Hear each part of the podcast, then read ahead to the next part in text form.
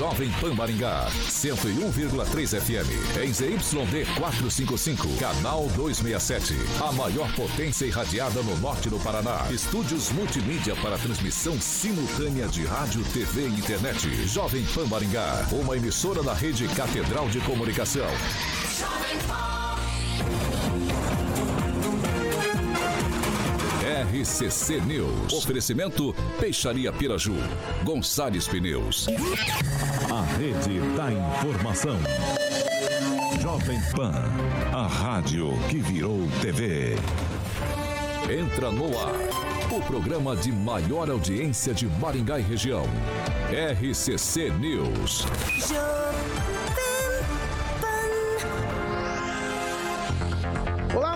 Noite para você que nos acompanha pela Jovem Pan Maringá 101,3. Muito boa noite para você também, claro, que nos acompanha pelas nossas plataformas. Jovempan.net é rápido e fácil. Você acessa a nossa plataforma e participa com a gente, dá sua opinião. O espaço é sempre democrático. Hoje, segunda-feira, 31 de outubro, já estamos no ar. Agora, os destaques do dia. Jovem Pan. Bolsonaro se cala e depois de 22 horas de resultado oficial, ele ainda não reconheceu a vitória de Lula. Caminhoneiros seguem com bloqueios por todo o país. Na região de Maringá também temos protestos.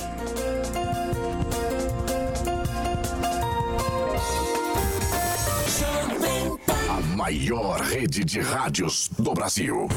6 horas e 3 minutos. Olha nós aqui de novo. Olha nós aqui outra vez. Tamo aí, tamo aí na área, hein, Paulinho? 3, não vou te dar nem boa noite. Repita. Não porque você não mereça. 6 e 3. Repita. 6 e 3. Boa. É isso aí. Tá na hora de um cafezinho. Vamos tomar? O Milênio Coffee. Milênio Coffee, sempre. Sempre, Paulinho. O Milênio Coffee. Luiz Neto já tá ali, Celestino já tá no cappuccino. Francesinho já tomou um na entrada. Nosso querido Edivaldinho também está com um cafezinho. O Paulo, como sempre, toma de manhã, de tarde, de noite. Pena que o nosso querido professor Itamar está longe, mas quando ele teve aqui, ele já tomou um, um Milênio Você sabe que o Edivaldo traz uma térmica pequenininha. Não, né? ele leva para casa. É, é um tapaué, é capucino, troço que eu tomo ali. Como que é, o nome? Como é que é o nome? Capucino, é capucino, tá escrito capucino ali. É capucino. Mas você pode levar né, na, na tapoé lá. A gente é tapoé, é, é, é, bom pra caramba. Aí em casa eu coloco um pouquinho de quick, de chocolate pra dar uma crescida melhor, que eu gosto bem forte. Milênio Coffee, Milênio Coffee, Milênio Coffee, pelo amor de Muito Deus. Muito bem, que maravilha. Você pode Ai, ter. Pai, Esse, filho, até me perdi aqui.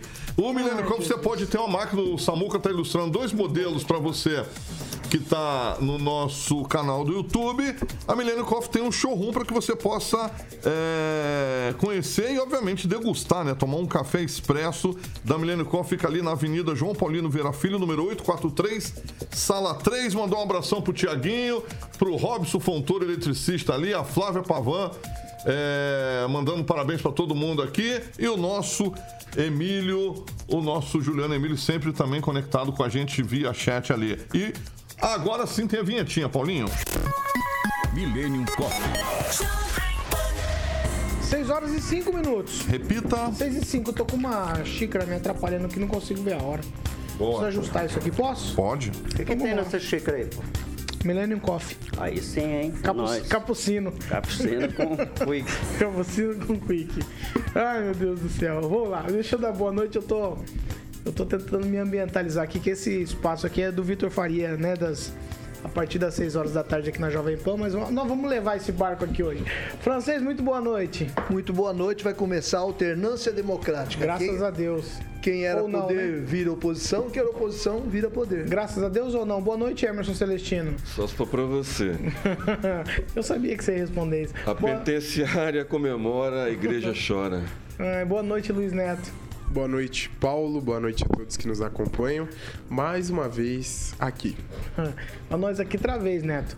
É assim que fala. Ô, Edivaldo Magro, muito boa noite. Boa noite, boa tarde aí dentro da margem de erro. Professor Itamar, muito boa noite nessa segunda de pós-eleição. Boa noite, caro Paulo. Boa noite aos comentaristas, aos nossos ouvintes. Um abraço ao Carioca e reclamar que o dia que eu fui aí não me deram café. Não me deram. Me boicotaram. Bom, ontem, comemoração dos jornalistas da Globo e de outras emissoras, que eu não posso dizer o nome, e também dos presidiários. Efusivamente, todas as penitenciárias comemoraram. Estão juntos, estão do mesmo lado, jornalistas e delinquentes fizeram o L. Ah, eu vou dar boa noite para eu não sei se é o Vitor Faria. Parece ele. Parece o Vitor Faria, mas tá meio desarrumado, né? Tá cozido, né, velho? Cabelo meio espetado. Cozido, hein? Cozido Boa noite, é Vitor. Faria. Tudo bem? Ah, bo- Boa noite, Paulo. Boa noite, pessoal da bancada.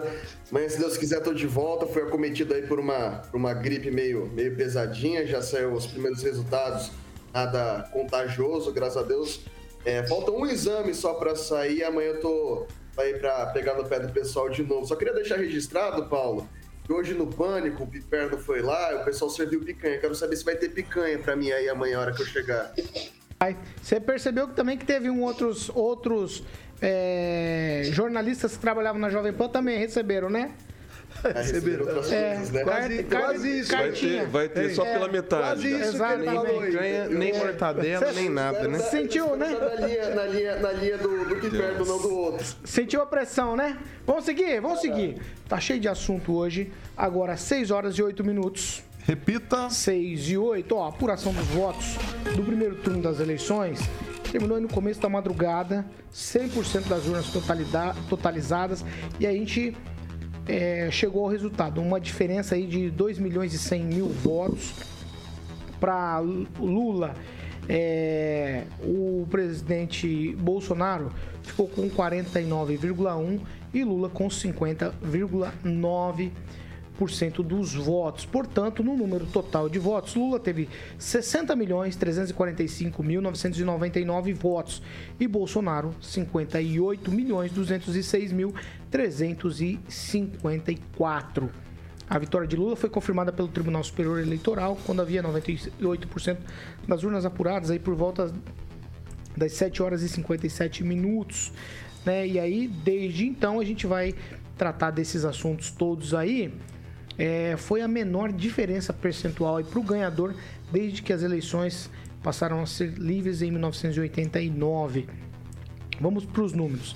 Aqui em Maringá, Bolsonaro teve 157 mil votos, aí 67%. Lula, 74 mil votos, mais ou menos 32%. No Paraná, os números são os seguintes: Bolsonaro teve 62,4%, com é, 4.159.343 votos e Lula 37,6% com 2 milhões 200 2 milhões 506.605 votos. Eu vou começar já falando com vocês sobre isso.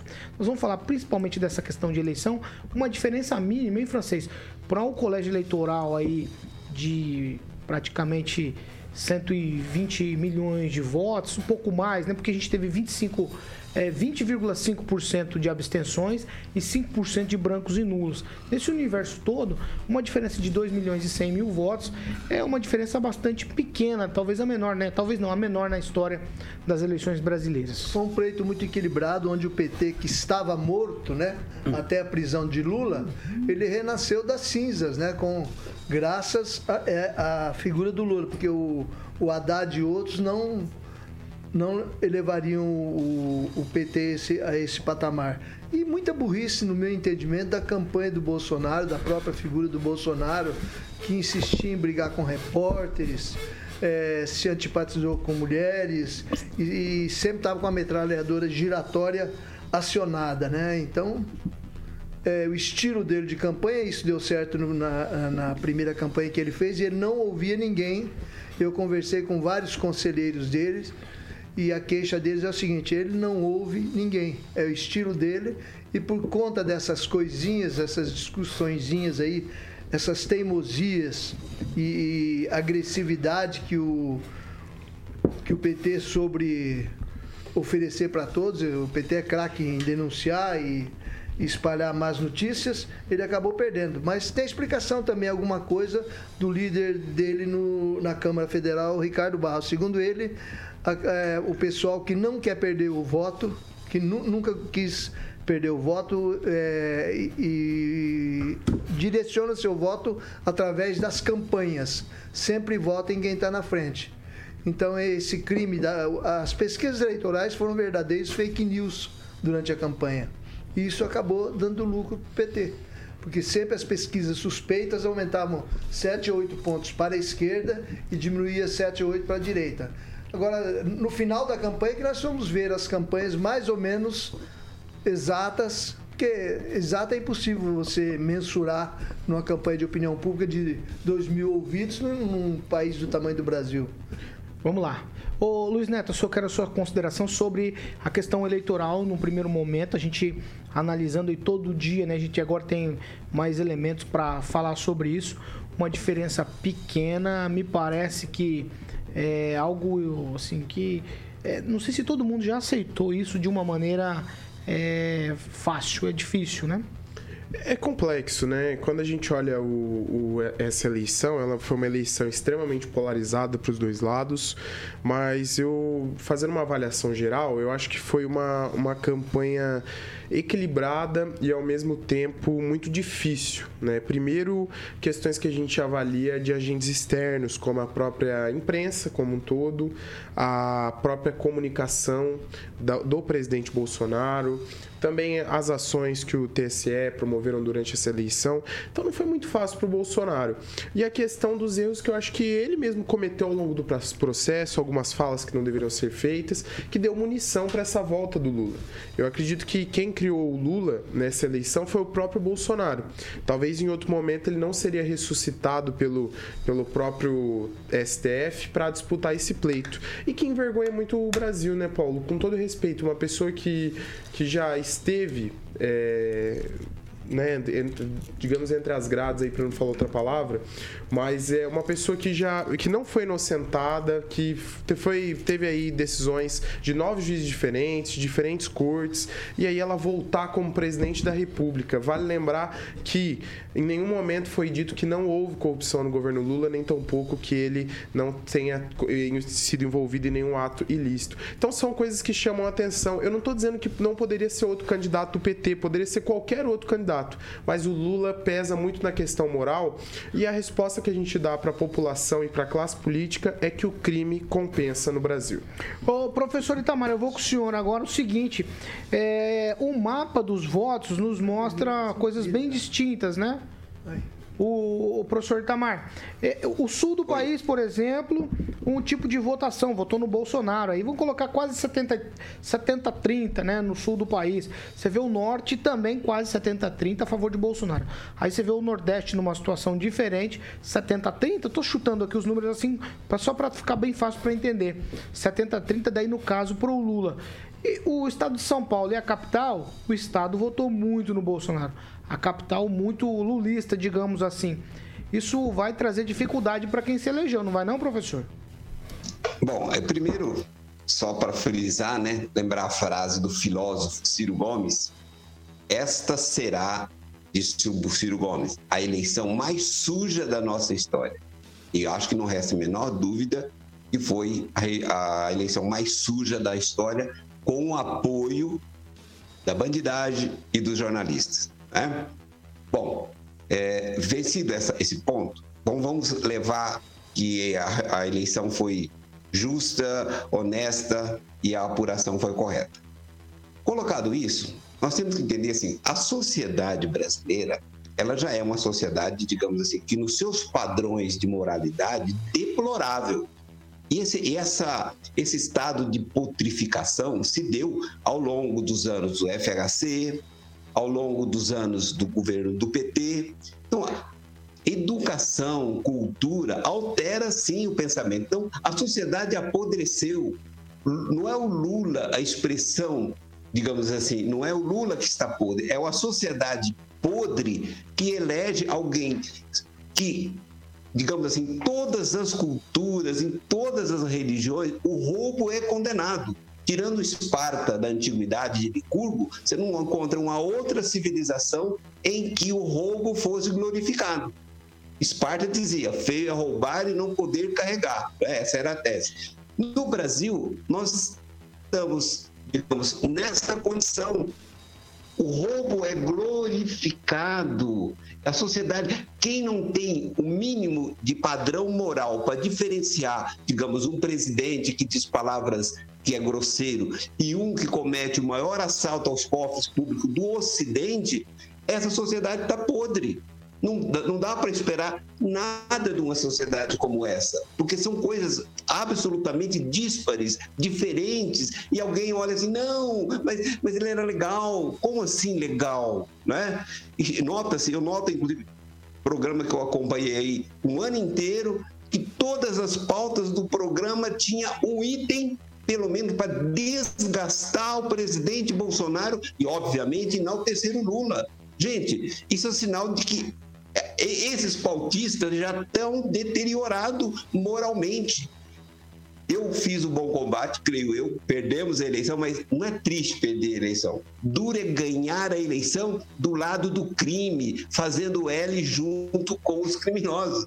Eu estou com dó dessas pessoas. Tem gente que é formada, que é jornalista e se curva a isso. Gente, como é que ele olha para o filho, para a esposa, para a mãe? Eu não consigo entender como alguém tem essa amoralidade. Isso não é ser imoral, isso é, ser, é amoral. Tudo vale. E a população brasileira ela é, se as eleições foram corretas, na média a eleição, a população brasileira, pelo menos 50 ou 60 milhões de habitantes, tem esse comportamento. O que esperar do futuro de um país que as pessoas têm essa amoralidade? Eu não espero nada. É isso. Ah, Edivaldo Maga, eu quero ouvir de você é o seguinte: depois dessa situação toda dos votos, Lula deu a primeira declaração num hotel, mas depois ele foi para a comemoração da vitória, Avenida Paulista, uma multidão. E aí o que se coloca é o seguinte: tem data povo do lado do Lula também? Uh, na verdade, ele não fez uma declaração de vitória, né? Acho que foi um discurso de posse, né? Porque o conteúdo daquele discurso foi bem é, previsível do que ele vai falar na posse, né? Que é assumir alguns compromissos já, que já estava na, na carta de proposta, da carta do brasileiro, que tinha manifestado, tinha divulgado um pouco antes. Mas eu, eu, eu acredito que as pessoas fizeram uma escolha muito apertada, né? O Brasil tá, continua dividido. Uh, nós aqui comentávamos antes que ia ser, ia ser definido no Photoshop, mas acho que ninguém imaginava que fosse tão apertado, né? Quer dizer, um índice tão perto. E aí, ô, Paulo, eu aproveito, vou dar uma derivada um pouco na resposta, porque em campanhas políticas, quem trabalha diretamente, geralmente tem dois núcleos. Tem um núcleo da estratégia, que é a rapaziada que trabalha só com técnica, com números, e tem aquele núcleo político. E foi mais ou menos o que aconteceu na campanha do, do, do, do Bolsonaro. Como o francês disse, ele sempre que falava, criava inimizade, criava pontos de atrito com diversas Uh, Isso arrebenta a campanha de cada um. E aí nós temos três elementos importantes no final da campanha, que eu não dizer que foram decisivos, mas podem também ter influenciado naquele leitor que estava meio indeciso. Que é a questão daquelas inserções, depois até o Fábio Faria veio, dizendo que não devia ter dado entrevista, virou aquela confusão. Depois você tem o caso lá do Roberto Jefferson, que disparou um monte de tiro. Isso vai criando uma sensação, foi muito bem explorado, aliás, pela campanha. E finalmente o episódio da Carla Zambelli é, que é arma, aquela história mal resolvida lá, não se sabe exatamente o que aconteceu, mas, mas são três episódios que interferem diretamente. Eu acho, e é claro que aí tem que ser análise técnica dentro das próprias campanhas para entender exatamente o que aconteceu, mas talvez parte daquele eleitor que estava indeciso talvez tenha migrado para o Lula. Né? E, e, outro caso, você teve dois casos. Teve o caso de São Paulo, que cresceu bastante, e, e Minas, né, que acabou vencendo, né? venceu em Minas, né? Acho que a diferença é pequena, mas venceu. E aí tem aquela mística, né? Que quem vence em Minas ganha a eleição. Mas voltando a essa, essa a, tua resposta especificamente, o Lula cresceu muito pouco no segundo turno. Cresceu 2%. Não chegou, acho que 2% se for cravar, né? Foi um índice muito pequeno. Diferente do Bolsonaro, que cresceu o dobro dele, né? Foi de 40 foi 6%, 6 de crescimento. O Bolsonaro cresceu muito em relação ao Lula, perdeu a eleição por, por detalhes. Né? E eleições desse tipo são decididas exatamente no detalhe. Imagino que a parte técnica do Bolsonaro tem lá propus se tivesse feito um movimento a mais aqui, tivesse feito um movimento a colar, ah, movimentos que tentou ser feito ainda, a gente vai falar sobre esse tema mais tarde aqui, na questão das operações da Polícia Rodoviária Federal. De qualquer forma, o Lula mostra-se, né, como alguém disse aqui, que ele renasce, né? É impressionante como depois de... E nem foi 580, só foram 610, porque Lula já havia sido preso uma vez, lá na época ainda da, das, das grandes mobilizações sindicais em São Paulo. baseado na Lei de Segurança Nacional. Então, dos 580 dias que ele ficou preso, agora são esses 30 dias lá, em situações absolutamente distintas, né? E mesmo assim, sai, ganha a eleição, atropela tudo isso e deixa aqui a frase que ele falou ontem, né? Eles tentaram enterrá-lo ainda vivo. Mas eu vou repetir o que sempre disse aqui: não importa quem ganha, que essa transição, esse processo transcorra de forma dentro da normalidade, que até este momento não está ocorrendo. Já vamos tratar do tá? Então a gente já vai tratar disso, mas é isso, bom. Vamos lá. Ô, francês, o tweetzinho, francês, eu deixo daí, vai. Não, só sobre a sabedoria política antiga dos chefes políticos, políticos diziam antigamente. É, Napoleão dizia que ele preferia enfrentar exércitos a jornais. Ele tinha muita facilidade em enfrentar exércitos. E o pessoal da política aqui brasileira dizia-se muito: nunca se briga com quem usa saias. No caso, mulher, bispo e padre, que naquele tempo usava aquela veste sacerdotal. Não, nunca se briga com esse tipo de pessoas, né? força de expressão, porque isso aí na, na política pode ser fatal. Vamos lá, o, o Emerson Celestino, e eu quero ouvir de você agora sobre tudo isso que a gente está conversando aqui. Vai lá. Então, 60 milhões de pessoas referendaram né, o crime no Brasil. A gente tem que respeitar essa, essa metade da população. Mas eu, eu, não, eu não vejo esse lado do presidente é, cruel com, com, com as mulheres. Eu não vejo esse lado que o presidente perdeu para si mesmo. O presidente perdeu para uma mídia né, que boicotou ele o tempo todo, desde 2019.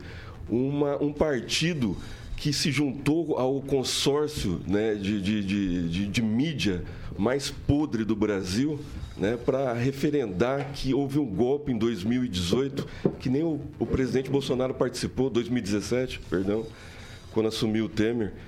E o presidente nunca foi aceito né, por essa grande mídia, por esse sistema né. ele foi boicotado de todas as formas. Agora, no, no segundo turno, onde devia ter paridade né? O segundo turno é para ter paridade, não houve. Nas inserções, o presidente foi boicotado e, e se refletiu lá no Nordeste depois. Né? Minas Gerais, o presidente virou Minas Gerais porque o presidente tinha perdido é, por oito pontos em Minas Gerais. O presidente fez 7 milhões de votos a mais que o primeiro turno. O presidente saiu vitorioso agora no segundo turno. Com tudo isso, com essas falácias, e aí, gente, é, comentarista acreditando que o presidente maltratava a mulher. Por quê? Porque a mídia o tempo todo falando isso. A mídia embutiu isso na cabeça das pessoas. E muita gente é, com conhecimento acreditou. A gente está vendo aqui agora nos comentários que o presidente maltratou mulheres. Você está falando de mim, não? E aí o presidente fez várias é, sinalizações, vários parece, programas para tá mulher, Brasi mulher o brasileira. maltratava a mulher? Não, o, o Edivaldo também não, falou isso. É disso. O PT Muita conseguiu gente... maximizar. Então, ele, exatamente. É um recorte que ele É isso que eu estou falando. Aproveitou. Na cabeça mais da metade. Sim, do, sim. E seu comentário foi em cima disso. Né? Então, é isso que eu estou falando. E aí, é, foi, foi fácil, né? Foi fácil trabalhar em cima da cabeça da população mais carente, é, mesmo ganhando quase três vezes mais o Auxílio Brasil do que o auxílio, o Bolsa Família dava, e mesmo assim a população referendou o crime. Então está instituído o crime no Brasil. O crime compensa para metade da população. Ah, vamos fazer o seguinte, ó. 6 horas e 25 minutos. Repita. 6 e 25. Eu tenho uma informação aqui, é são desdobramentos depois da eleição. Né? O desdobramento é um fato. É, por todo o Brasil, caminhoneiros eles estão fazendo paralisações. Os primeiros bloqueios foram registrados ainda na madrugada do domingo, já após o resultado da eleição.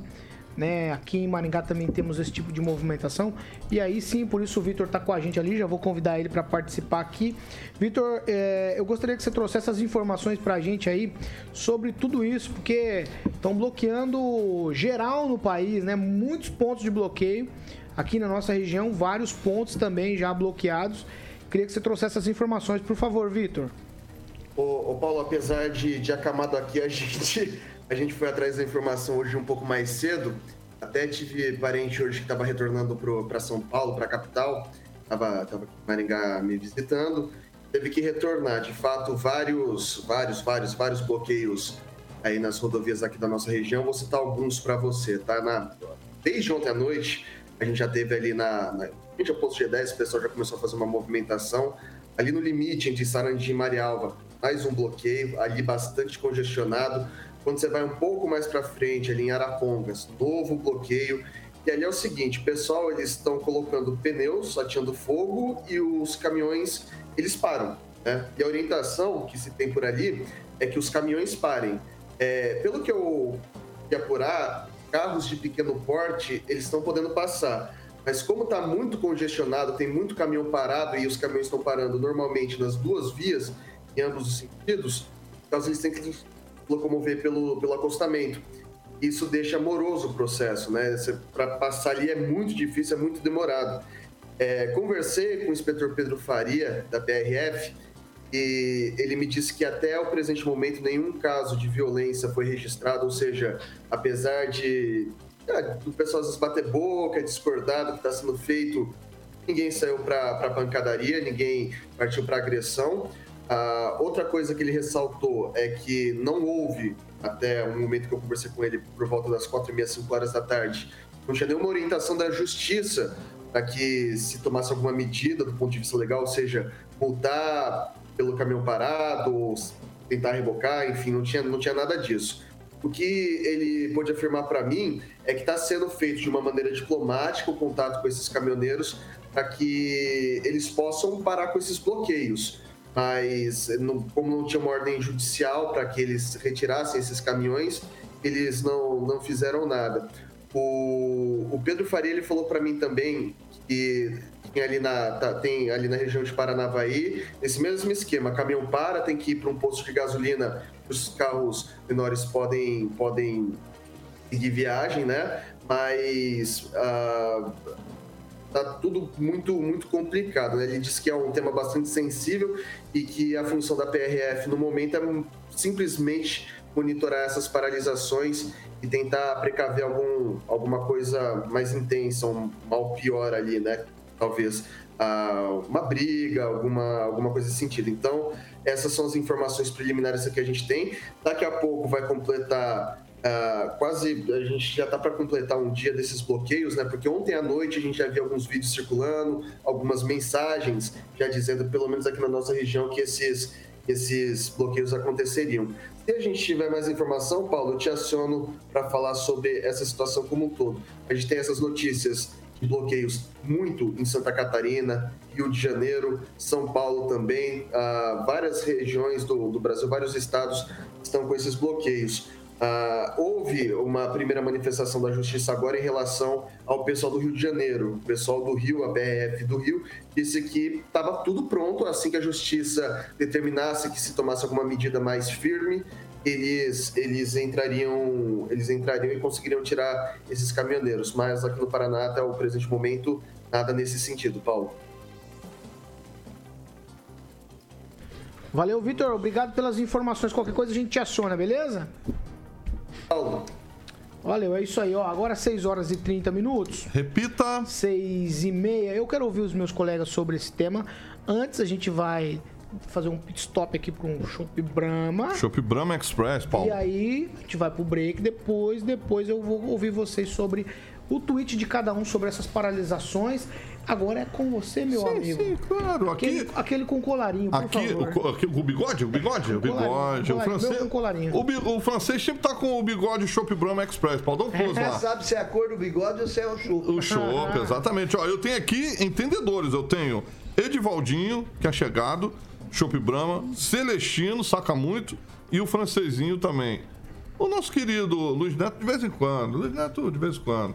Então, vamos falar do Shop Brahma Express, né, Celestininho? Isso aí. Celestino podia ter tomado ontem, mas aí Celestino deixou para que eu falasse aqui hoje o Shop Brahma Express, que tem um serviço Shop Brahma Express entregues no local agendado pelo cliente no momento, Paulinho, do pedido e na compra do site. O site é shopbrahmaexpress.com.br, acessou, pediu, brindou e o telefone é 3027 3020 44 3027 3020. Tem um slogan muito legal, Paulo, Shop Brahma dos bares para os lados. Olha o bigodinho ali, aquele ali usa bigode ali do Chopp Brahma Express, geladinho no local, sempre com precinho maravilhoso para você, ouvinte da PAN, né, Edvaldinho? Pois é, e chopp, ele é, é Brahma é, é sinônimo de chopp, né? Eu lembro que outrora tirar chopp era uma arte muito refinada, tinha um sujeito especializado em tirar chopp. E eu me lembro muito bem que era só chopp Brahma, servido ainda no caneco. Que eu, é, bons tempos. Você lembra do, do, tinha um lugar em Maringá, que Fala aí. do nosso amigo Bruno Gemberg, que o copinho era de chopp brama, mas era um copinho pequenininho e toda vez o garçom trazia mais na mesa assim para repor.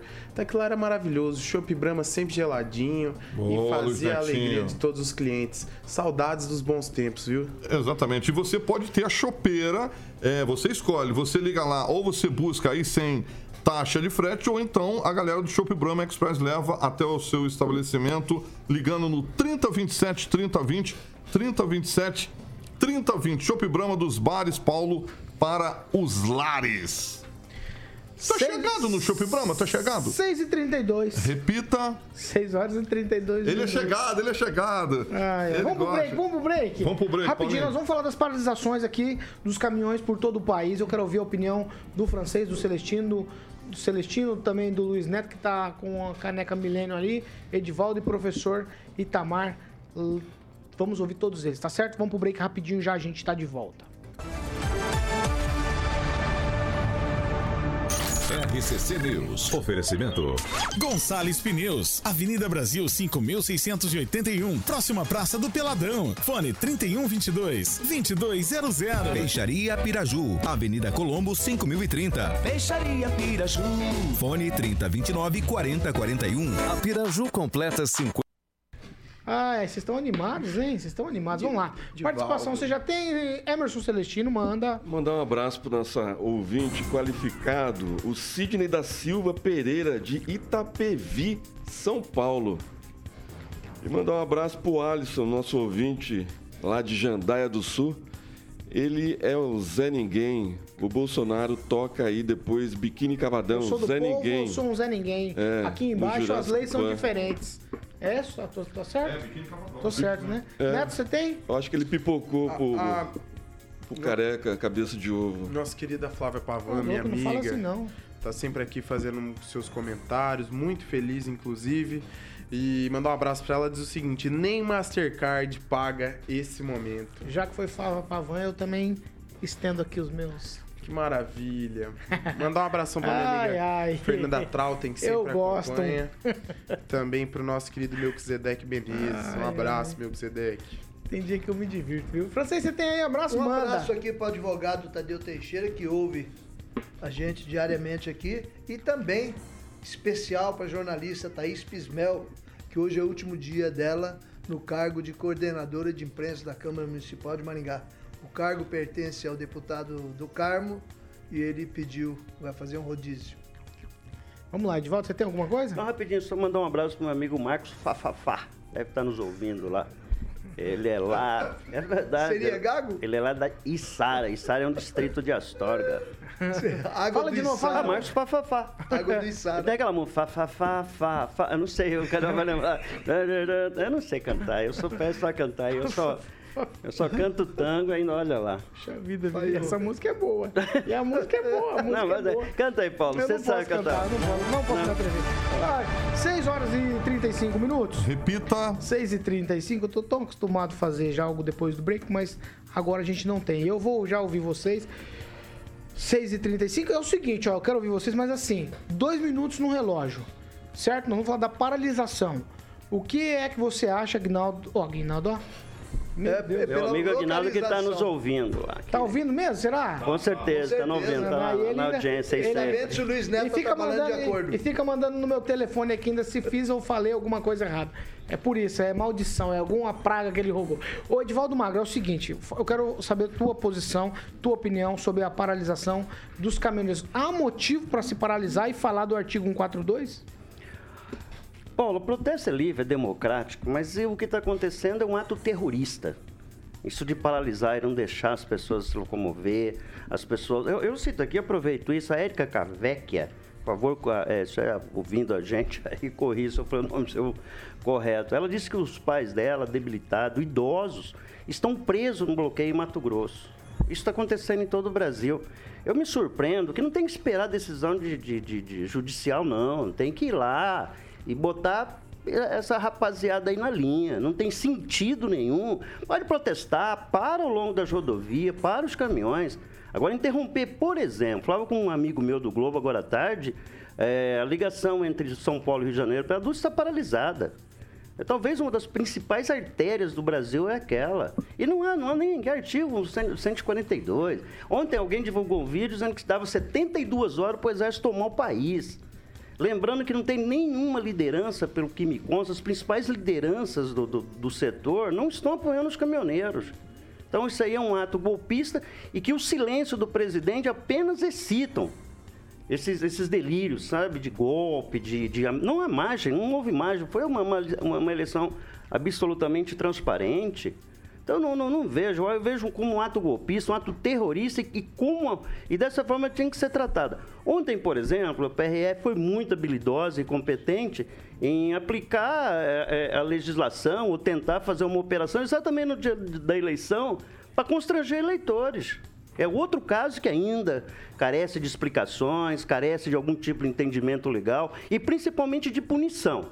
Agora, é inaceitável que sejam paralisadas as rodovias. Deixo claro aqui, Vai, lícito qualquer manifestação e protesto. Agora, interromper o tráfego, impedir o direito das pessoas de locomover, isso é golpismo, isso é terrorismo. Emerson Celestino, Pois é. Dois minutos. A esquerda, para tudo que a direita faz como ato democrático, é golpe, é antidemocrático, é terrorismo. É Terrorismo é roubar celular né, por uma cervejinha. Terrorismo é querer implantar a censura na mídia antes mesmo de assumir. Né? Isso é terrorismo, isso é atos antidemocráticos. Não colocar inserções nas rádios, isso ninguém fala. Né? Isso parece que morreu o assunto depois que ganhou a eleição, aí está tudo certo. Né? Os caminhoneiros que não pararam durante os dois anos estão esperando alguma resposta do presidente. Né? Porque 7 de setembro todo mundo parou esperando alguma resposta do presidente e ele aceitou uma cartinha, assinou uma cartinha redigida pelo Michel Temer. Eu acho que a, a revolta dessa população que não aceita né, uma pessoa que foi condenada, não aceita. São esses trabalhadores caminhoneiros, não tem nada de terrorista. São pessoas trabalhadoras, estão ali exercendo o seu direito de não aceitar que 60 milhões de pessoas aceitaram por eles. Né? Uma pessoa condenada. Não aceitam. Então eles vão brigar por isso até o final. Até o presidente falar: eu aceito a, a vitória do ex-presidiário. Talvez. Lá. Mas, mas, mas penalizar, é direito penalizar deles. metade da população. É direito deles, não é metade da população. Tá todo não está penalizando ninguém. Aqui tá em Maringá está passando todo mundo normal. Não, mas tá? chega as eles coisas estão parando ali, rodovia, fazendo um ato democrático tá parado deles, em Marialva, que eles não, não aceitam não é um ato o que aconteceu com o Brasil. Está interrompendo não aceitam. As né? pessoas não As inserções que foram roubadas, ah, um monte de coisa que aconteceu durante o processo eleitoral. Não houve paridade. Não houve paridade. E aí a velha mídia, que a qual o senhor faz parte... Por favor, vai né, não aceita os atos democráticos ah, de parte da população. Ataques pessoais, hein? Eu não vou aceitar, não. Mas ninguém Vamos falou lá. nada aqui com relação que sou contra o protesto. Eu sou contra e vou insistir. Lá, Você não vai, permitia as pessoas Luiz, se locomoverem legalmente, Luiz, apenas isso. Luiz Neto, Luiz Neto, quero te ouvir. É, é difícil a gente traçar um juízo de valor em relação a isso, né, Paulo? A gente tem que analisar alguns pontos, né? O, essa paralisação ela é dos caminhoneiros e os caminhoneiros aí pararam, mas o transporte de, de veículos leves está acontecendo. A despeito se é correto ou não, a despeito se é válido ou não, não somos nós que temos que ponderar isso. Quem tem que fazer esse trabalho é, é aqueles que, que. os nossos governantes, o próprio governo federal, o, o próprio STF, que se manifesta de forma tão rápida em alguns aspectos e em outros não. Né? Eles que têm que fazer essa análise. E, claro, a expectativa de todos é a fala do presidente Bolsonaro.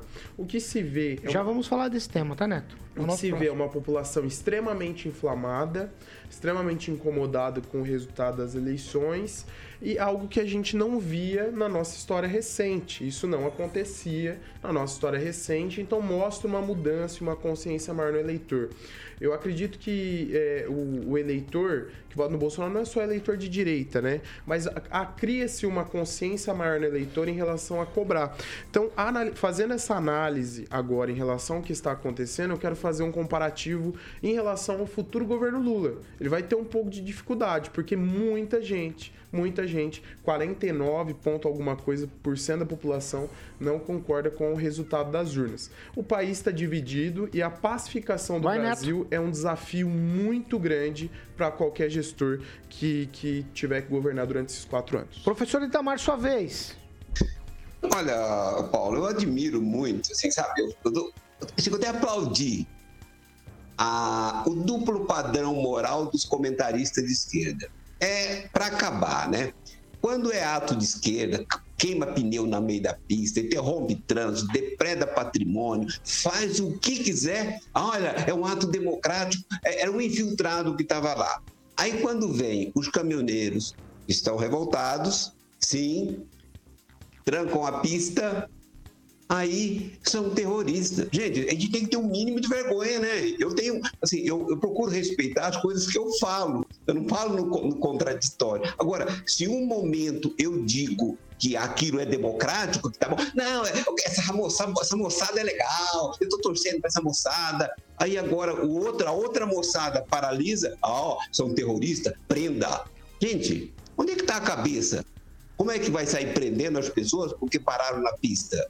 Isso tem que ter. Olha, a esquerda já tem o STF, já tem o STJ, já tem o TSE, tem tudo na mão, ainda quer que o policial lá haja contra, é, sem uma ordem judicial e prenda os caminhoneiros. Mas é, esse é o espírito da esquerda. Esquerdista é assim mesmo. Ele é sempre totalitário, nunca teve nenhum compromisso com democracia. Quem acha que esquerdista tem compromisso com democracia ou é um ingênuo ou é um ignorante. Leia a teoria da esquerda, todos os teóricos da esquerda pregam abertamente a ditadura do proletariado, a ditadura para os amigos tudo, para os indiferentes a lei, para os inimigos nada. Isso vem do Lenin até conclui, os contemporâneos. Então, esse é o ponto. Então, eu admiro o duplo padrão moral, ou melhor, a amoralidade dos nossos colegas da esquerda.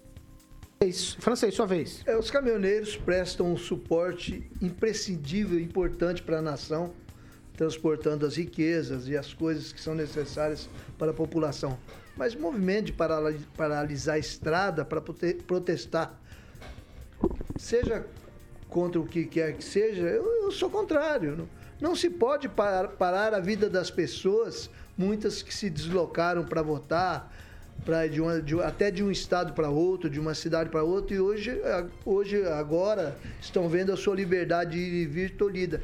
Elas têm as suas programações, são eleitores do PT, são eleitores do Bolsonaro, todo mundo é atingido por um protesto sem pé nem cabeça. Não, você não pode proibir o ir e vir das pessoas. Isso é antidemocrático. Quer protestar contra o STF? Vai lá. Vai lá na porta do STF quer protestar contra determinada. Vai lá na porta do órgão responsável. Você não pode estar protestando contra o Brasil, tolhendo a liberdade das pessoas.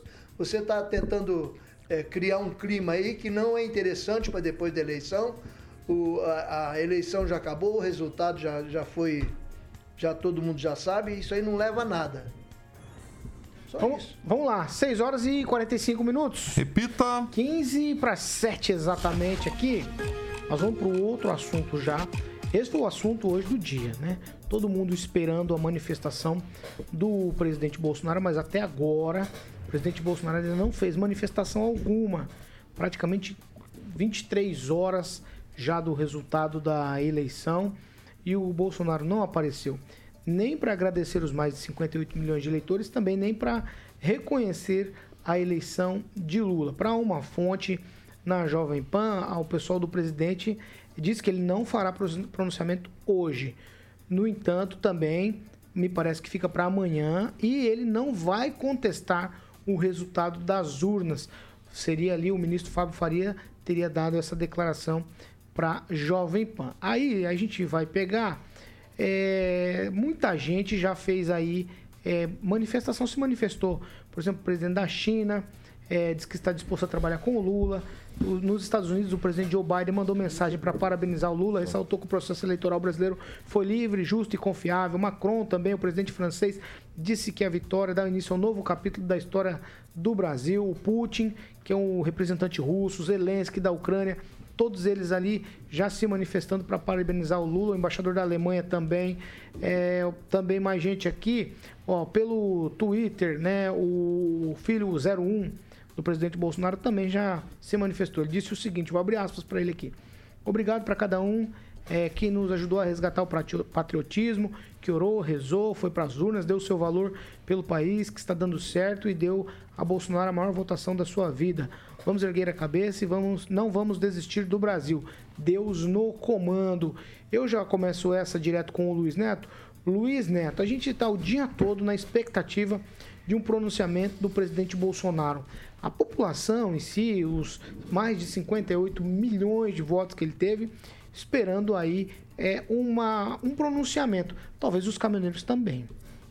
É, Paulo, não, não só a população, toda, toda, todo, todo, não só os eleitores dele, perdão, toda a população de uma forma geral, aguarda ouvir o presidente Bolsonaro e saber o que ele tem a dizer sobre esse processo eletivo, é, reconhecer aí os fatos das eleições e, caso não reconheça, que traga fatos concisos à tona que venham a impugnar esse processo. Tirando isso, tudo segue normalmente, acredito que a transição vai seguir, caso não tenhamos nenhum empecilho, e essa expectativa aguardamos que seja concluída no máximo até amanhã, que é onde a equipe dele se pronunciou alguns veículos de comunicação que ele falaria e faria esse discurso à nação, reconhecendo aí a vitória do presidente eleito Lula para o Brasil. É algo natural, né? É o que eu disse, o país está dividido e pacificar o país agora nesse momento é algo muito difícil. Apoiadores do Bolsonaro garantem que ele não vai parabenizar o Lula e sim fazer um discurso a toda a população.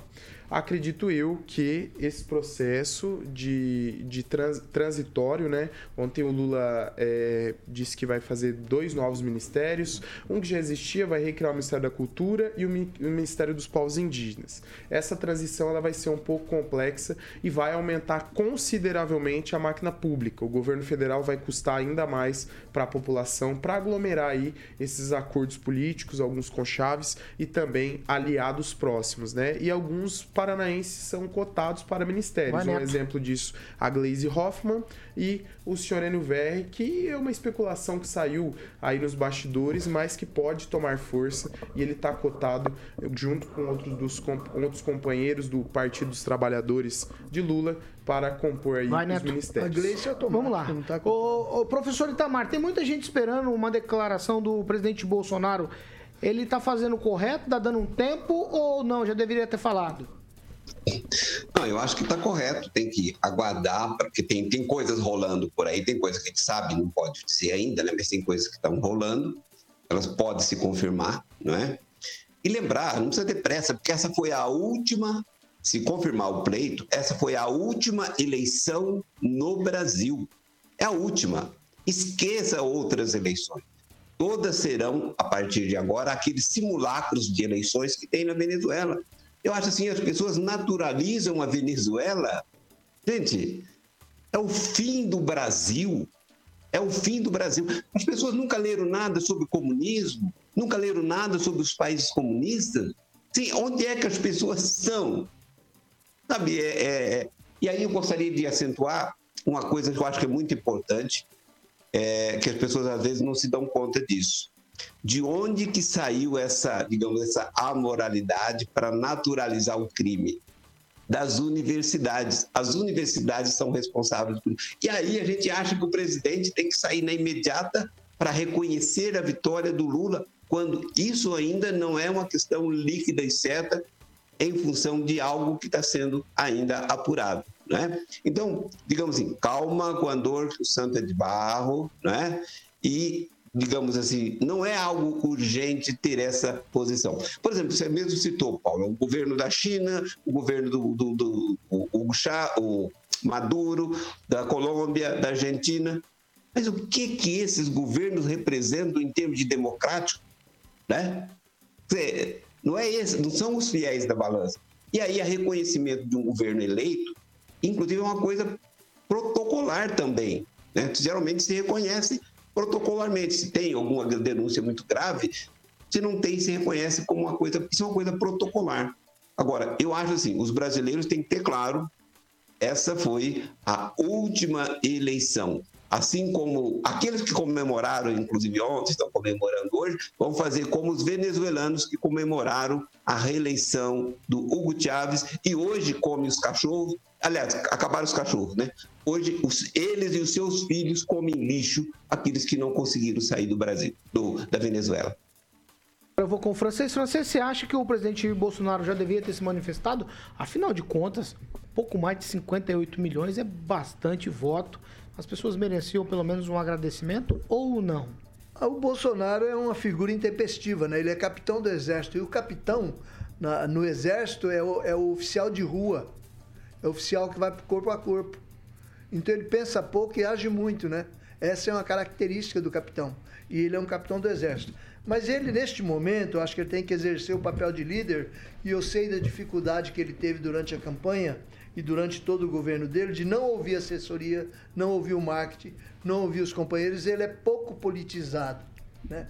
Então é um momento, acho que estão segurando ele para ver onde vai chegar a situação. Hoje ele teve uma reunião com os ministros e com os mais chegados. A hora que ele acalmar, aí vão dar a ele um, um discurso escrito, ele vai ler. Porque quem tem esse tanto de votos, esse capital de votos que tem e a idade que tem, em 2026 ele poderá votar novamente.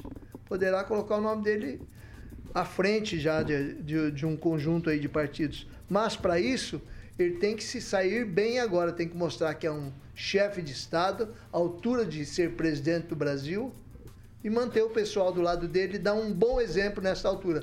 E quando a pessoa é tida como grosseira e reverte essa expectativa, consegue demonstrar um pouco de juízo, um pouco de fineza, pelo menos, e hombridade ao ser derrotado num processo democrático, ela ganha pontos. Espero que ele haja bem e que todos os que votaram nele fiquem bem também. Primeiro eu vou fazer uma aulinha. Emerson Celestino, eu, eu devo te chamar de bolsonarista ou bolsonariano? Não chame de Emerson. Eu vou tirar até não, o Celestino não... para não, não, ficar muito nordestino. Não, mas não, deixa eu, deixa é... eu fazer a é. pergunta. Ah, você vai fazer? É, eu quero fazer. saber do que, que eu te chamo, é. é Chama vai. de Emerson, vou não, tirar o Celestino. O que eu ia dizer, Emerson, Emerson, você como um bom bolsonarista, você consegue mapear, talvez, o que está pensando o presidente e também o pessoal que está em volta dele. Eu li hoje isso que o francês está dizendo muita gente, inclusive o candidato a vice, o Braga Neto, dizendo: ó, oh, vão ter que se posicionar, tem que se posicionar. E o presidente ainda nada. Pois é, o, o grupo Hamas também mandou um abraço, mandou saudações para o Lula. Pessoal do clube de leitura do, da penitenciária de Bangu também. Né, um sarau poético fez para o Lula. O presidente Bolsonaro, ele está com o orgulho ferido. Né, e a, ele teve oportunidade em 2021 né, de dar a canetada, de destituir o seu Alexandre de Moraes, né, peitar, e ele preferiu ouvir o Temer, justamente o Temer que colocou o Alexandre de Moraes lá. Fez uma cartinha, o presidente assinou. Então, o presidente está se preparando para anunciar isso para a população. Né? Naquela oportunidade, ele poderia ter destituído o seu Alexandre de Moraes do, do cargo. E aí eu vou, vou ser breve aqui, Paulo. O ônibus de, de, de Maringá que foi para Brasília, lotado, com 37 pessoas, ficaram 15 dias lá, dependendo de, de, de fazer suas necessidades de alimentação do pessoal de Brasília. Voltou com 17 pessoas com Covid e duas morreram, uma de Maringá e de Morama. E isso o presidente não sabe. Né? E talvez isso pese na hora dele falar né, de lembrar do que ele deveria ter feito em 2021, no 7 de setembro, quando ele pediu para a população toda ir para a rua. E ele não fez nada. Ah, vamos lá. O Edivaldo Magro, o presidente já devia, na sua opinião, claro, é, tá, tá em silêncio, presidente tem uma indicação de que ele vai falar amanhã, não vai contestar o resultado. E aí eu já quero emendar aqui no que você falou na primeira vez, ele falando, ele se pronunciando, já acaba com essa história dos caminhoneiros também? Exatamente, como bem disse o professor, é protocolar. Seja de bom som, bom tom, diplomático, né? Ter ligado para o Lula, ou mesmo manifestado uma nota, né? Reconhecendo e segue o jogo. Mas o Bolsonaro é um vitorioso. Existe uma máxima que diz que você perde nas urnas, mas você ganha politicamente. Bolsonaro sai da, da, das urnas com 58 milhões de votos. Cria em quatro anos um movimento bolsonarismo, né? Que Getúlio, Lula levaram 30 anos para maiorias no Congresso para construir. Quer dizer, ele é um cara extremamente vitorioso, né? Sai da, da, da, zona com um capital político imenso. E o que se esperava era apenas um gesto pequeno, acho um gesto é, protocolar mesmo, como se diz, uma pequena nota. E depois pode seguir com todos os trâmites, né, criando esse ambiente, né, ambiente tenso, que deixa o silêncio dele só aumenta essa tensão entre, entre os próprios eleitores, quem não é eleitor, mas dentro da, da, da, própria economia, você vê muitos movimentos tensos, né, de tensão. Então, acho que a função do, do, do, presidente é distensionar esse processo. E aí, como acho que foi o francês que disse, é um ato de grandiosidade, né? De, Deixar uma boa impressão. De gestor, de é. líder, é. de uma nação gigante como é o Brasil, né? Já reconhecido pelas maiores economias do mundo, já se manifestaram reconhecendo, seu líder de governo, presidente da Câmara, acho que do Senado também já se manifestou. A palavra dele poderá acalmar pessoas que o seguem. O líder, o, o, Hamas, o, o, IRA também parece que já se manifestou sobre, né, por, né, é, reconhecendo e outros movimentos terroristas do mundo afora. Então está todo mundo, como bem disse o Celestino, que agora é Emerson, é, ele diz agora que é, todo mundo reconheceu, inclusive os eu não sei se o Hamas, eu não vi. É, é oficial. É, então todo mundo reconheceu, só o presidente não reconheceu. É um ato pequeno, acho um ato justo. Ele é grande, né? O Bolsonaro ficou quatro anos e construiu um movimento gigantesco em todo o país. Isso tem que reconhecer. É só reconhecer que é um vitorioso. Com então, certeza. É um, é um gesto pequeno, estou sendo bastante sincero aí com relação Ganhar e perder é da política. Exatamente, é próprio da disputa, francês. É próprio, é inerente então, à disputa. É fácil, ver, Exatamente. O cidadão é quem sabe perder. Segue aí é isso seu... que a gente ensina para Mesmo da gente, sabendo que na é escola, no esporte, isso que é importante. 6 horas e 58 minutos. Repita. 6 e 58, Beltrame Imóveis. Vamos lá, Alexandre. Aqui está ele, claro. o grande Emerson! É o Emerson agora? Não, é o agora Emerson. é só Emerson. Emerson. Emerson. Vamos falar com sotaque. Emerson né, Lombardi, hein? Emerson, Lombardi. Emerson Lombardi. Emerson me lembra o Emerson Fittipaldi. Lembra disso? Emerson. Fittipaldi. Emerson Leque Palmer também. Aí, ó, tá vendo? Então, meu querido amigo Emerson. eu lembro de outro, eu lembro de outro. Qual que é? Emerson Celestino. Não, ele não quer que fale Celestino. Celestino. É, vamos falar da Beltrame Imóveis. É, Emerson. Então, esse apartamento no condomínio residencial Sumaré Park, pronto para morar, Carioquinha. Boa. Esse apartamento fica no quinto andar, tem dois quartos, sala, cozinha, área de serviço, banheiro social, uma área útil de 46 metros. Esse edifício é, fica bem localizado ali na região do Sumaré, um condomínio com infraestrutura. Esse apartamento está pronto para morar por apenas 199 mil reais. E a Beltrame Imóveis aceita carro no negócio, tá? Boa, boa. Cozinha planejada com cooktop, forno elétrico, exaustor, lavanderia com os armários, sala com painel pronto para morar. É só ligar lá no 98827 8004 Repita. 98827 8004 e falar com um dos nossos corretores para visitar esse lindo apartamento pronto para morar. Muito bem, para você que está no carro, ouviu o Emerson falar, você pode acessar o site da Beltrame, que tem as fotos lá na íntegra, tá bom? Que é beltrameimóveis.com .br ou ir lá direto na Avenida Tamandaré amanhã, 210 Sala 2 no centro e tem também a central de atendimentos que é o 3032 32 32, o telefone que deixa o Toninho Beltrame feliz.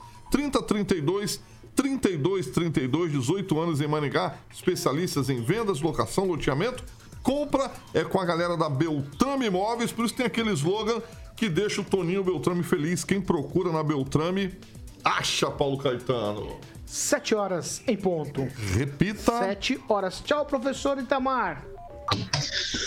Tchau, Paulo, tchau aos colegas da bancada, aos nossos ouvintes. E só para lembrar aí, né? Dois demitidos na Jovem Pan, né? É isso. A censura já começou. Tchau, Luiz Neto. Tchau, Paulo. Mandar um abraço pro meu amigo Pedro que está acompanhando, a todos que nos acompanham e em especial aqueles que me mandam bastante mensagem nas redes sociais, no Instagram Luiz Neto Maringá, Luiz Neto Repita, MGA. repita o Instagram, por favor. Luiz Neto com Z MGA que é Luiz Neto Maringá. Muito bom. E o agradecer... Kim copia o Luiz tchau, Neto. Tchau, Neto. O, o, Kim, o Kim é desses, tchau, né? Fazer Neto, o quê, Carioca? Nós somos o original, Carica. Não 2026 vamos ter dois candidatos a vereadores. Tchau, tchau, três. Vocês. Tchau, Boa noite, até amanhã. Agora eu não sei o que, que eu falo. Tchau, Emerson. Novo tempo para a América Latina, Paulo Caetano. Tempo das drogas, do crime, não, da não, fome não, e da destruição isso. de ah, almas tá humanas. Torcendo quanto pior, melhor. Tá louco, não. Comunismo é assim, Temos Paulo. que torcer para que ver. a vida do brasileiro melhore, pelo vai, amor de Deus. Vai, vai, com certeza. Não, Pode ter certeza. Tem que ser, no mínimo, tem que ser no mínimo otimista. Eu vou tentar é, tem ser. que entender um é... pouco de geopolítica tchau... mundial, não é só olhar tchau, Edvaldo Magro. um umbigo, né? Tchau, tchau, tchau, tá todo mundo aí. Aguinaldo tá aqui, tá mal intencionado. Acho que a gente vai acabar caindo lá no Laranja Doce hoje. Aonde? Laranja Doce. No CBT, vamos CBT, mais pertinho. Não, Laranja Doce é das antigas. O Aguinaldo ele tá fazendo eu aqui. comprei um presente Eu pra ia você. falar o que ele tá fazendo aqui, mas não vou falar, não. Compra um presente Eu... pra, pro, pro, pro... Não, não vou comprar presente um pra per... Não, comprei Ó, pro Amanhã, Edivaldo. deixa eu falar pra vocês. Amanhã, às 7 da manhã, nós temos entrevista ao vivo. O senador eleito Sérgio Moro estará com a gente aqui na Jovem Pan Maringá, falando aí dos desdobramentos de política, do que, va... que rumo ele vai tomar agora com a eleição do presidente Lula, já que ele estava novamente ali juntinho com o presidente Bolsonaro, depois de todo aquele entreveiro, como diria meu cunhado, eles agora estão, estavam juntinhos, mas o Lula ganhou a eleição e nós vamos saber do Sérgio Moro o que ele pensa, que rumos tomar nessa situação de Brasil. Certo, Carioquinha? Ô, Paulinho, 7 e 2. eu te vejo amanhã. Você quer falar uma musiquinha? É, Nacional tem Nat Roots, presente de um beija-flor. Se fosse uma em inglês pro Agnaldo, seria fa fa fa fa fa fa Cara, tem uma aqui que eu vou tocar. Essa aqui vai pro meu querido amigo Luiz Neto. Marcos. Eros, Eros Ramazotti, Ai. Cosi della Vita. Canta um pedacinho, só pra Sam- Coisa della vita, tem que cabelo, anabamilo, teteia. Essa da época, Tá sabe o que, cara? né? que que eu vou sabe o que, que é Tá essa aí? né? Do Essa aí é da época que o nosso amigo. Edivaldo Que passava, pegava o perfume Cachemir Bouquet. Poxa, no nosso olha amigo- aí. Usava rastro. Do nosso amigo. eu Você, usava- você tinha cara de quem usava tabu. Você tava com cara de. Você tem cara de quem usava Você usava um tabu. verdinho que chama Senhorene. Você usava tabu. Isso é moderno, isso é moderno. Alfazema. Dezenas de anos. Isso é é bonete de Francis. O Edivaldo come aranha. França. Não, O mentira. Edivaldo, Boa, boa. o Edivaldo usa come um. febo. Não, Eu uso febo até hoje. Só os febo. o meu sabonete Eu uso- preferido que eu tomo banho todos os dias é o Febo. Eu tomo E febo. aquele eu preto, também. preto eu com também. Eu amarelo uso lá. febo até hoje. Aproveita que vai ser sabão de soda daqui pra tomar, vai frente. tomar banho sem água. O Emerson tá, hoje tá nervoso. Vai ser banho três vezes. Ó, 7 horas Daqui e três 4 anos. minutos. Três vezes na semana. encerrando, estamos encerrando a edição de hoje. Amanhã, às 7 da manhã, tem Sérgio Moro, eu, mais Agnaldo Vieira. Esqueci todo mundo, Agnaldo. Quando você tá aqui na Chama o rádio, francês, o eu francês esqueço. gosta do- do Eu esqueço. Eu gosto, Sérgio. Ué, o que que tem? Deixa o cara gostar. Então, mas é, por isso então, deixa chama o ele pra participar também. Maringaense, Ó, maringaense. tchau pra vocês. Estamos a encerrando essa edição. Carioca já falou a musiquinha. Daqui a pouco tem música boa aqui. Na sequência, o Jurassic Pan. Essa aqui você já sabe. É a Jovem Pan Maringá, 101,3. A maior cobertura do norte do Paraná. 27 anos, 4 milhões de ouvintes. Nosso compromisso é sempre com a verdade. Tchau pra vocês. Quem sabe eu volto amanhã às 18. Quem sabe? Tchau. facão Até tá às 7. ativo, o facão Até às tá 7. andando, tá Ó, subindo. tá cortando geral o facão aqui na Jovem Pan. Tchau pra vocês.